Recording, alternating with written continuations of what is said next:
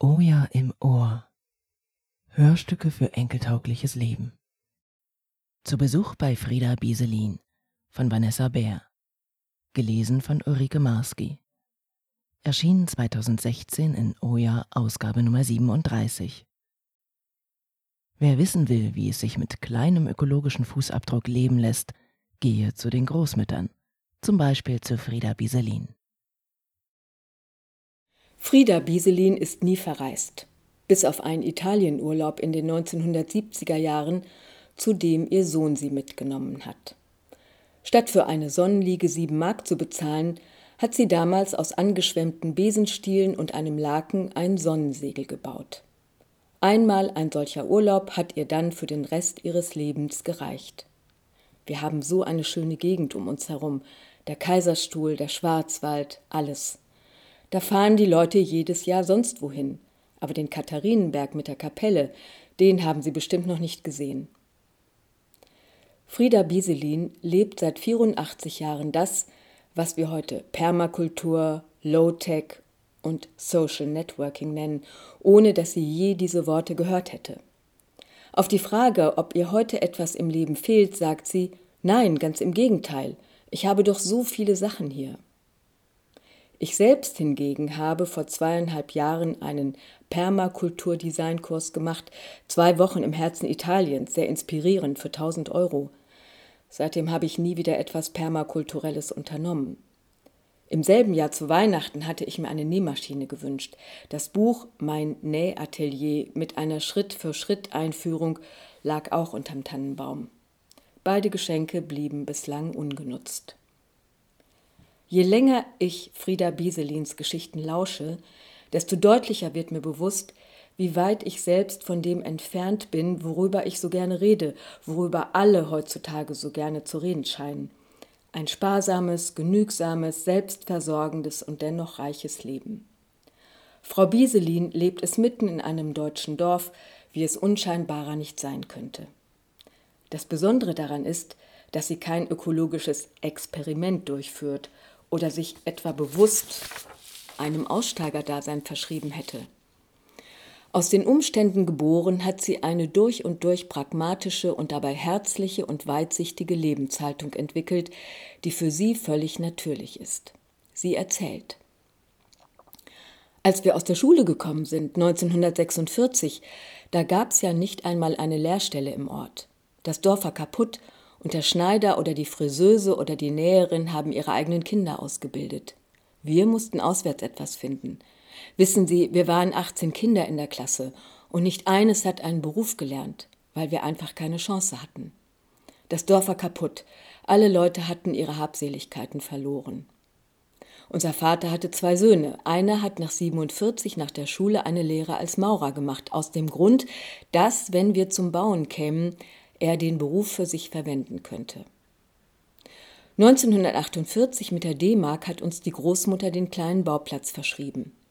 Der Vater hat gesagt, jetzt können wir bauen, aber wir werden das nur schaffen, wenn alle zusammenhalten. Das haben wir unserem Vater hoch und heilig versprochen. Ich bin dann in die Zigarrenfabrik, weil es ja sonst nichts gab. In der Fabrik habe ich in der Stunde 69 Pfennig verdient. Es gibt Leute, die sagen oft, damals war alles billiger, aber das stimmt nicht. Die ganzen Kaufhäuser haben die Kriegsware zurückgehalten, da wurde ja laufend produziert. Die haben genau gewusst, dass es eine neue Währung geben wird und erst 48 sind sie gekommen, immer am Zahltag mit ihren Wagen. Da hat ein Geschirrtuch drei Mark gekostet. Aber das hat man nicht brauchen können. Die trockneten nicht. Die waren ganz borstig. Ich weiß nicht, was für ein Material das war. Das war die Kriegsware. Wir haben uns trotzdem gefreut, weil ja alles kaputt war und weil wir gar nichts hatten, nicht einmal mehr Teller. Die Geschirrtücher habe ich als Putzlappen benutzt. Eines habe ich zusammengenäht, das hängt in meiner Speisekammer heute noch, da ist das trockene Brot drin. Mit 6000 Mark Kredit haben wir das Haus hochgezogen. Jeden Tag nach der Arbeit sind wir nach Hause und dann ging es los. Ich war der Handlanger für meinen Bruder. Nicht einmal Betonmischer gab es. Wir mussten alles mit der Hand machen. Den Beton anmischen in der Wanne. Oh je. Mich wundert's, dass ich so alt bin, was wir alles machen mussten. Aber das rechne ich meiner Mutter ganz hoch an. Wir haben eine ganz gesunde Kost gehabt, waren Selbstversorger mit einem kleinen Acker nicht weit vom Ort. Da haben wir alles Gemüse angebaut, auch für den Winter. Sogar ein bisschen Weizen und Gerste hatten wir, und das wurde nie gespritzt. Nie mussten wir eine Konserve kaufen, alles hatten wir in Gläsern und dann später in der Gefriertruhe. Als Kinder waren wir draußen an der Luft und im Wald, überall waren wir.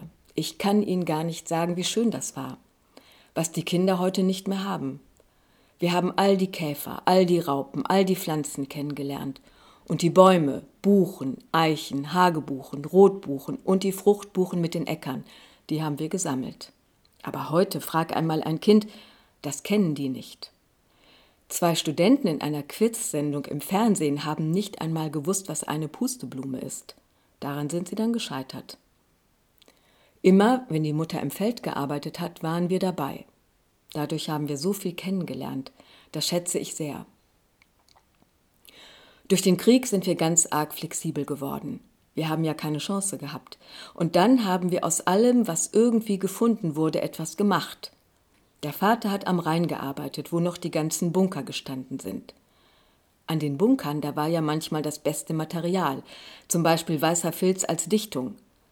Eines Tages kam mein Vater mit einer ganzen Schulter voll mit diesen Dichtungen nach Hause. Mein Bruder und ich haben uns aus dem Filz und dem grauen Wollteppich aus den Bunkern Hausschuhe gemacht. Wir haben uns gut überlegt, wie das funktionieren kann. Ein Bekannter hat uns extra eine Ahle gemacht, dass wir durch die Sohle halb durchstechen konnten, und ich habe die Schuhe dann paspoliert mit buntem Stoff. Das als Kinder zu schaffen, da wird man so unheimlich praktisch. Wir hatten die schönsten Hausschuhe. Niemand hatte so schöne wie wir. Einmal hat der Vater wieder Dichtungen gefunden, die so eine Gummierhöhung in der Mitte hatten.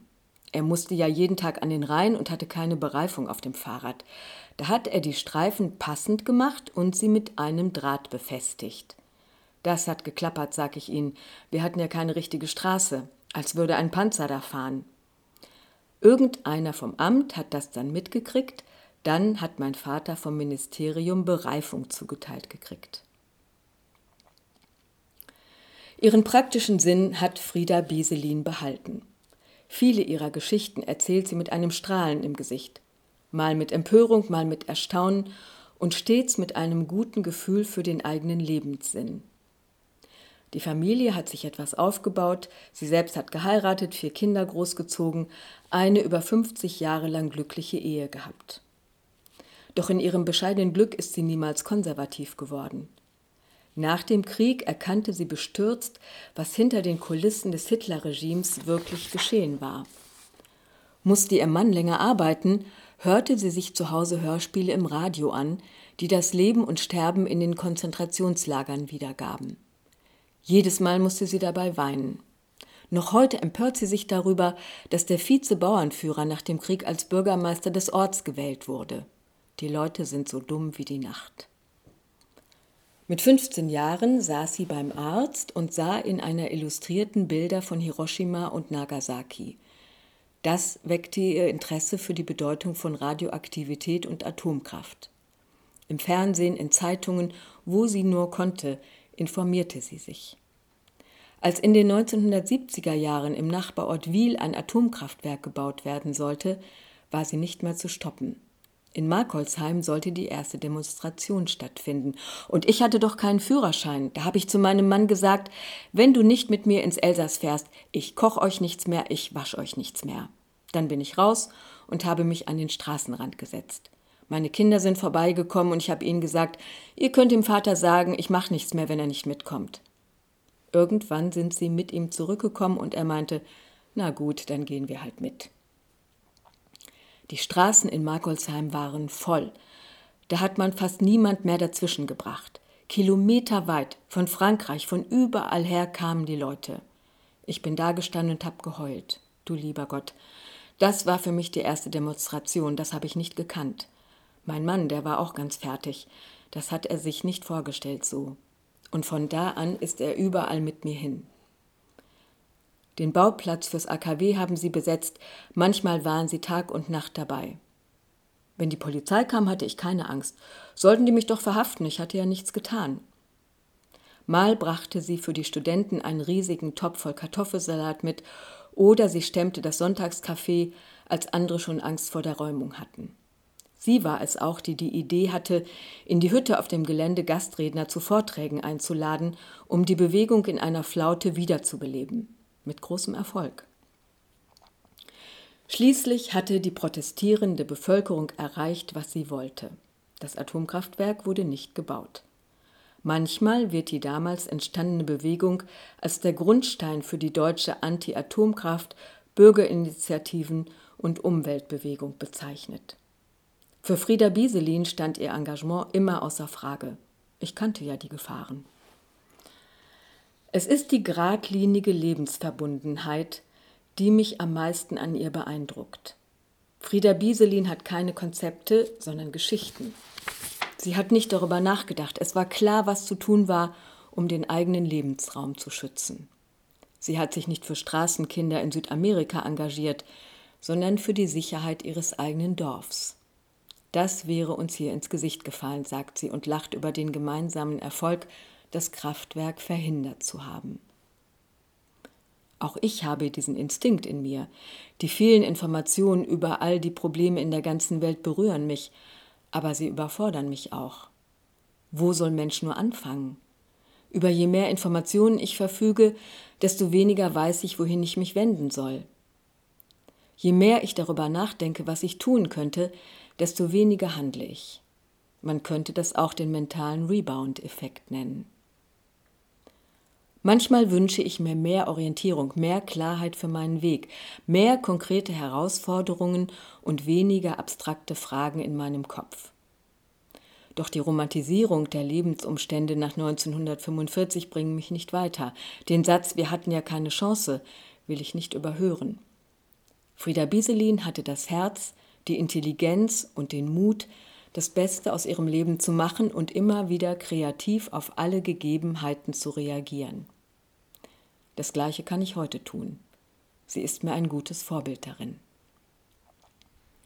Nachtrag im Juni 2022 am 25. Mai 2021 ist Frieda Bieselin im 90. Lebensjahr friedlich zu Hause gestorben. Zu Besuch bei Frieda Bieselin von Vanessa Bär. Gelesen von Ulrike Marski. Erschien 2016 in Oja Ausgabe Nummer 37. Nachzulesen auf oja-online.de. Dieses Hörstück ist Teil von Oja im Ohr, einer Serie eingelesener Texte aus dem Archiv der Zeitschrift Oja. Diese Audiodatei ist ein Creative Commons und darf bei Namensnennung unter gleichen Bedingungen zu nicht kommerziellen Zwecken weitergegeben werden